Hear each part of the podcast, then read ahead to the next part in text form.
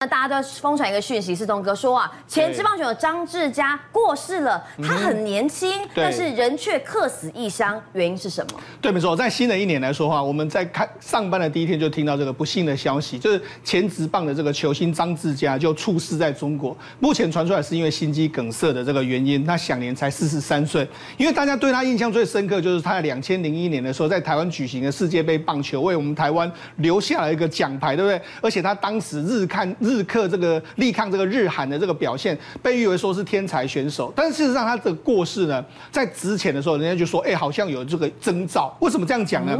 他曾经在几个月前的时候有 po 这个文章。你看，二零二三年的九月十九号，张志佳，他有没有医学常识丰富的朋友能够解惑一下？他最近常常感到莫名的头痛，尤其是晒太阳的时候，这个正头直接的影响他最近打球的成绩。他打球是打这个高尔夫球，那痛的地方通常在脑的后后脑两侧。有朋友了解是什么？什么情形吗？因为当时曾经有传出说他也是血压高，那血压高说，哎，难免会影响到这个脑神经的问题。那是不是因为这样导致他猝死的这个状况？当然，这目目前还要更进一步的这个查询。那么呢，其实呢，张志佳从小的时候他就被誉为是天才选手。其实很多人都说他其实没有什么练球，但是因为他的身体的柔软度啦，或者他的这个天赋非常好，所以他两千零一年的时候，当时在世界杯棒球赛的时候，连续封锁日韩两个国家嘛，那变成是台湾的这个。这个棒球的这个新星，我记得当时的时候呢，这个台湾这个大街小巷都在讨论他，还有陈金峰，就一头一打。打是陈金峰，那头就是这个张志佳，因此爆红，一战成名。对，没错。那市场爆红了之后呢，他两千零二年的时候短暂加入我们台湾的职棒之后，就到日本去发展了嘛。到日本去发展之后，加盟的是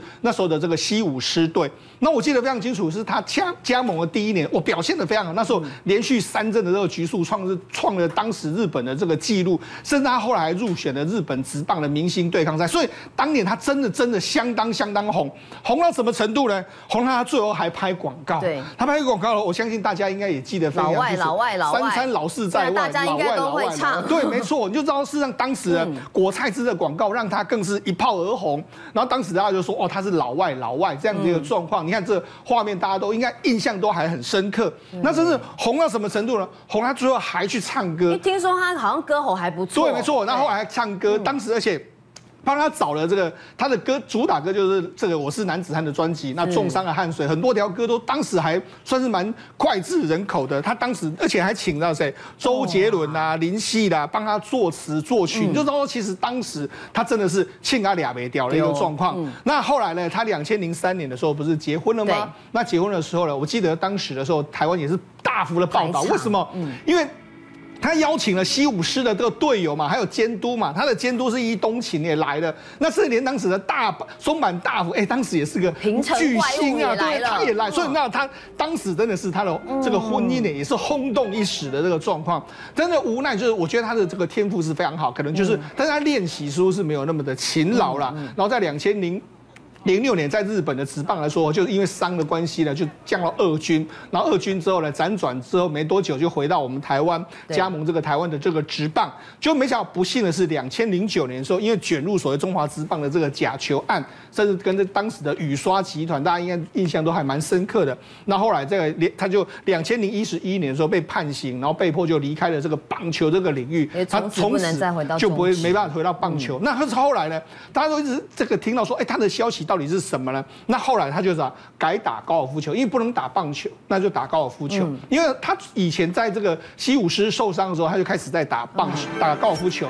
那发现到他也蛮有打高尔夫球的天分，因为我们就讲他的这个柔软度非常好，那整个这个运动天赋非常好。其实棒球跟高尔夫球某些程度来说是非常类似的，肌肉好像是差不多。对，所以你知道他打高尔夫球，哎，听说他打的也相当相当好。好，那之后来说的话，他离开棒球圈之后，我们一般印象比较深刻是后来有传出说，哎，他去。铁板烧当这个铁板的这个铁板烧的学徒嘛，那甚至还有去当这个工人去搬砖等等很多他的这个事，也是为了要糊口了。对，大家都很关心他，因为毕竟大家都很难很难接受说一个当初的这个民主英雄流落落到这样子的一个情形。那甚至后来来说的话，他这次为什么会过世呢？主要原因就是说，因为他现在开始在打高尔夫球，嗯，那好像就是他能够这个教学的话，就是打高尔夫球。那在台湾来说的话，一般来说啊，这个当台湾的高尔夫球，你教人家的话，一个小时是一两千块台币，嗯，然后到中国来说的话是两千块人民币，所以在这样状况之下，当然会愿意到中国去嘛。所以他去年十一月的时候就准备就要到中国去发展，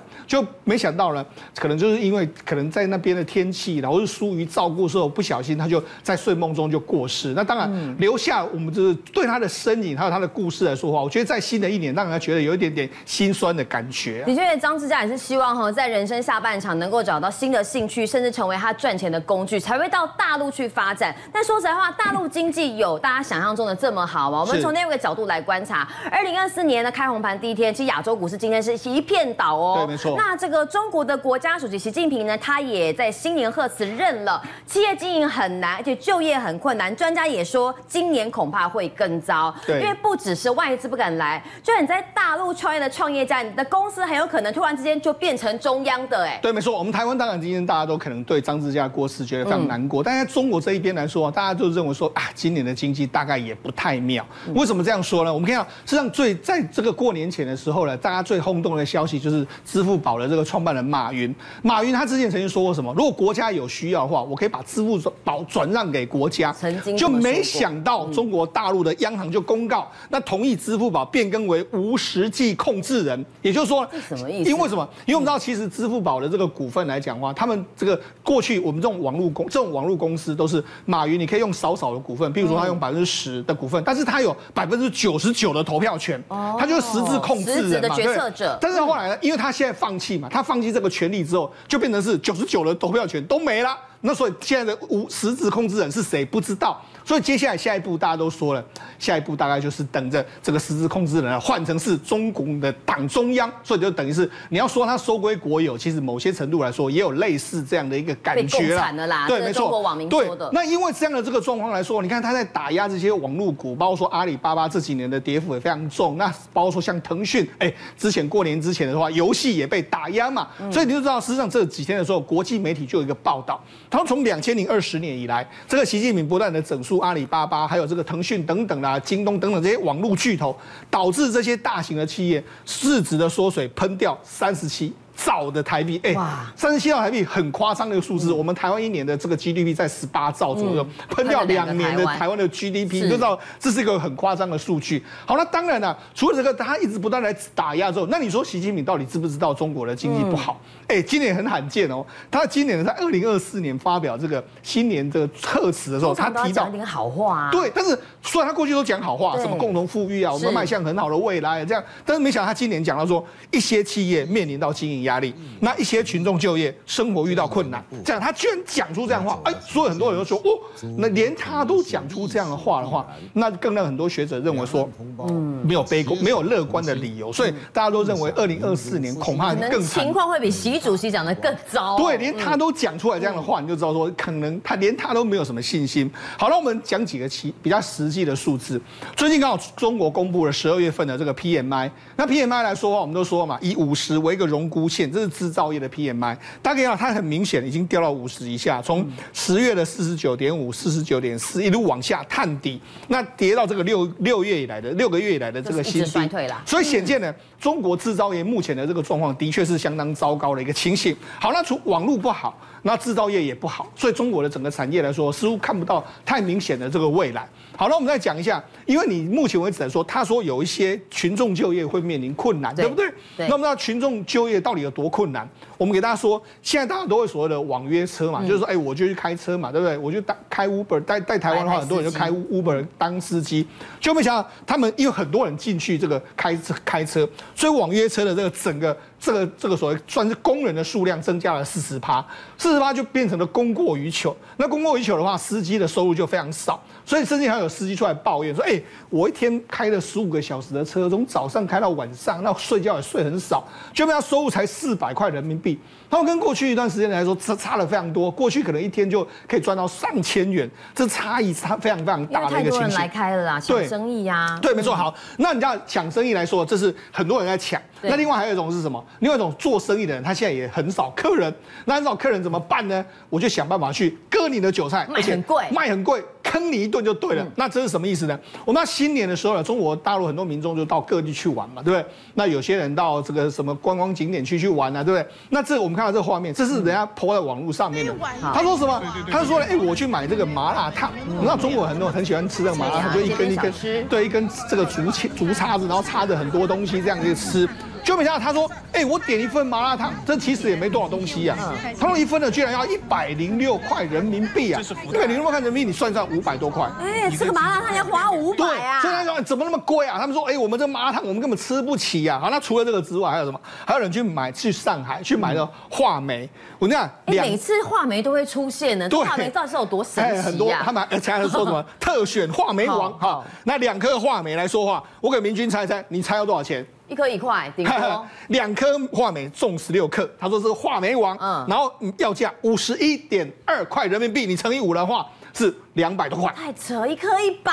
对，所以呢，他然后他说说，你五百公克的话，我要卖一千六块人民币。大家想这什么什么话没有制度这么好吃吗？大家现在完全都吃不起的一个状况。所以你就知道说，其实以目前的这个这个中国股市今天也刚开盘，那香港股市也表现得很不好。所以人家就说，今年以来的话，今年入股或者说港股恐怕都不会很乐观，除非是什么？除非今年全球经济真的大好，中国或许会被带起来。如果中国经如果今年中国经济没有很好的话，恐怕今年中国股市或者香港股市的表现，又会是在名列全世界最后的这个阶段。这周末红海危机依然没有降温哦，在这个红海危机爆发前，上个礼拜五的 SCFI 运价指数一个礼拜呀大涨了四成，欧洲线更是大涨八成。偏偏上周末红海发生马士基货轮二十四小时内被两度遭到袭击，尽管美军联合舰队击沉三艘船，导致叛军十人死亡，但今天航运股还是强强棍哦，呃表现非常强势，早盘长荣强势的完全填息了，可是却留了上。上影线，阳明、万海全部都开高走低。我想问威良哥，运价大家就说像有什么站柜价、附加费，很可能会一路涨到农历年前。但今天为什么航运股、航海王不够强？好，那从整个事件来看哦，因为红海危机真的一波未平，一波又起，而且这个事件呢，目前还有扩大延烧的迹象。首先呢，就是马士基。哦，在过去这一两个礼拜哦，大家从新闻事件当中可以听到，马士基呢一下子呢就是要行驶红海，对，一下子呢又停驶红海。好，那在最新的就是上个周末呢，礼拜六，因为呢在有盟军的保护状况之下，他还是遭到飞弹的攻击了，对，而且无独有偶，到周日的时候呢，还被四艘小船那突击，所以呢连续呢两天哦，在周末呢受到这样的一个袭击效应之下。他也只好算是很无奈的宣布了，嗯、接下来四十八小时要停驶红海。但是问题是，他停驶红海四十八小时，难道四十八小时之后红海就会平静了吗？不知道啊，不知道。好，但是呢，现在就是说，其实呢，呃，也门的叛军哦，甚至呢，后面哦，看起来他的靠山呢。都要出来给他挺了，谁呢？就是伊朗。对，伊朗派了军舰来到这个地方了。好，那我觉得接下来呢，就有可能会演变到呃比较剧烈的一个状况。那因为呢，其实英国也打算就是呢要出动哈这个所谓的空袭。对，那这个部分我们当然就要随时警惕，因为这个事件呢每一天可能都会有最新的消息。嗯，但是就运价来讲呢，啊，在这个上个礼拜啊就已经刚才提到，单周就光光光一个礼拜就大涨了四十。那我想说，上礼拜看到数字，我有看错吗？一个礼拜四十趴，哎，对，而且呢，当然影响最直接的哦，就是在欧洲线的联动哦，所以我们可以看欧洲线的呃单单周的涨幅是八十趴，那上个月是涨两百一十七趴，所以显然就是呢，近期的涨势哦，大家想那个曲线它就是越来越陡哦，越涨越快。嗯，那有业界人士认为呢，欧洲线有可能哦，每标准的二十尺货柜可以涨到五千两百美元，那对。照呢，现在呢，如果是两千六百九十四美元，那不就隐含着？有可能上档，甚至呢上看一倍的涨幅。对，哦，当然这一切一切呢，我觉得都是呢来自于这个特定的事件。嗯、那这个事件的消息，它就会随时牵动了运价的走势。嗯，可是我们刚才讲到这 SCFI 是过去呢大家最常去关注货柜的指标指数。对，每个礼拜五的下午都会公告。对，嗯、每周公告一次。可是如果呢，哎，我想要在今天的盘面呢，能够哎有短线交易的机会啊，或者说想要随时来调整持股怎么办呢？那其实就可以紧盯集运指数欧线期货。对，啊，大家如果在网络上呢去打这个关键字，啊，其实你就可以找得到相关的报价，不管是说在盘中啊，或者说呢它近期的走势。那因为这个是在呢呃这个去年八月的时候，在上海期交所所推出来的期货指数，哦，所以这个也可以成为另外一个观察指标。那像今天来讲的话，其实它跳空开高之后呢，没有几分钟哦，立刻就飙涨停板，它又再度涨停，涨停是二十趴，二十趴，对，所以呢，我认为呢，当然这是。可以参考的方向之一，不过要提醒大家哈，也不是说呃，那你看到它涨停板，你就可以呢全力抢进哦，货柜三雄做多，即便是当中，因为以今天来讲的话呢，像长隆、阳明、万海上档都遇到压力哦，哦，所以你不要以为说这边二十趴涨停，我们国内呢至少也可以跟个十趴涨停，那倒不一定。哦，所以还是要注意盘中，因为随时可能会有一些当冲大户上下起手。那今天其实长隆就是因为遇到了填息的解套压力，那它连带就会交息。像万海或阳明反弹的攻击力道，嗯、对。那我们如果再往下来看到哈，呃，在最近来讲的话，因为牵动到的就是欧洲线为主，好，那其实我们如果说呃运价参考，但实际从比较短中长前基本面来做观察的话呢，好，嗯、那。牵动到运价呢，回归到基本面，永远都是供需哦。这句话呢，大家可以自行附送三次啊。嗯、永远都是呢，供给跟需求。嗯、那尤其近年来哈，是以供给面的影响力道为主。那我们看到，这是欧亚航线哦最近的一个运力的投放。那就是说，往下代表供给面的减少，那就是反映了近期不管是说干旱的事件，然后但乃至于呢这个也门叛军的事件，所以供给面减少。那蓝色呢，则是其他区域哦。所以其实整体的货柜市场，你可以看到它的供给量还是在成长，还是在。增加，对，所以其实运价哦，中长期的能见度真的不高。嗯，那欧洲线到底能涨多久？你看，如果这条线开始也往上的时候，大概整个事件它就会告一个段落。哦，可以从这边来做观察。尽管说欧亚航线最近运力有下降，但其他区域又是持续的上升，因为很多的新船、新货柜加入嘛。所以，为了给大家一个这样的这个提示哈，不要跟随消息面来做这个股票。那我们讲到这 SCFI 的大涨哈，那我们回想到前几周的 BDI，对，哎，反而 BDI 只。说最近回落的很厉害，是不是两边有点不同调的原因是什么啊？好，那当然货柜事件刚才已经解释了。嗯、那其实呢，最近有人想说，那散装也有没有机会哦？最近有点压回，我来捡一下便宜哦。嗯、那我们就其实来看看哦，这是从二零一八哦，至少我们先看到二零二二年哦，过去这几年以来很明确哈，就是在一月、二月甚至到三月左右哈，这一段时间其实呢，整体的 BDI 哦，在第一季就是所谓的淡季。嗯，好，那其实今年来看呢，也很可能就是会复制往年的这个模式。那至于说前一段时间哦，因为 BDI 我们把这个呃分项指数拉出来看的话，大家也记得当时涨最凶的叫 B C R 海甲型，对，所以我们也特别看一下呢，海甲型呢近年来也是这个模式哦。嗯、你看一月、二月其实是往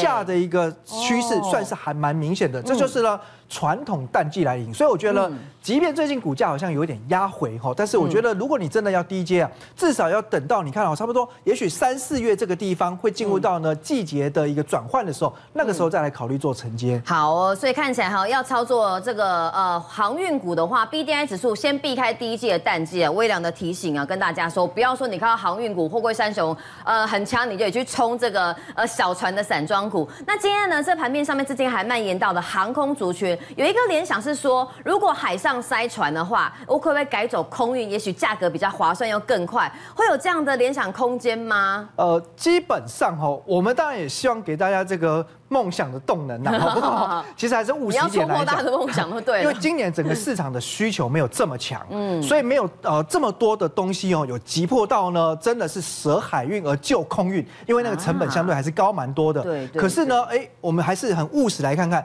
这个是呢波罗的海空运指数，有这个哦。对，所以呢，哎，其实很多东西都是有报价可以参考的。那你观观看这个指数就知道，最近他们的确是在往上走。有哎，有有哦，所以哎。航运股里面哦，最近呢，其实反而最被大家忽略，而且反而应该要从现在开始关注的是在航空股的部分，因为空运呢已经开始在做往上反弹，而且呢，燃油成本都占他们大概呢成本大概四成左右，所以油价越低。对于呢航空业者的获利就越补。好，那我们接下来就来看一下呢，呃，整体哈。航运股，我们从货柜到散装到航空，整理给大家看看。那根据呢法人的预估研究哦，二零二三到二零二四年的 EPS 的变化，我觉得大家可以参考一下啦。因为毕竟来讲哈，今年的航运业哈说景气会多好，其实看起来目前都是哦有点呢。